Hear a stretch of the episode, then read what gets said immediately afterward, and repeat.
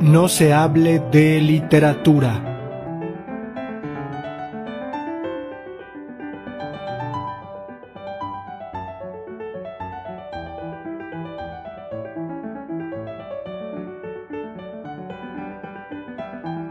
Te quedas con el puñal. Luego de que el azul ganara el ansiado campeonato después de años y años de sequía, y de que ganaran el campeonato siendo líderes durante todo el torneo y hasta llevándose la copa.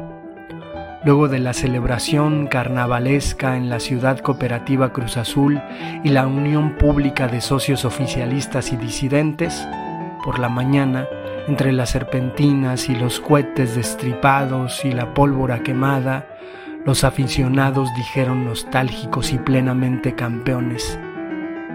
Este año es el bueno y comenzaron a gritar porras sentidas en apoyo a la máquina celeste de la Cruz Azul.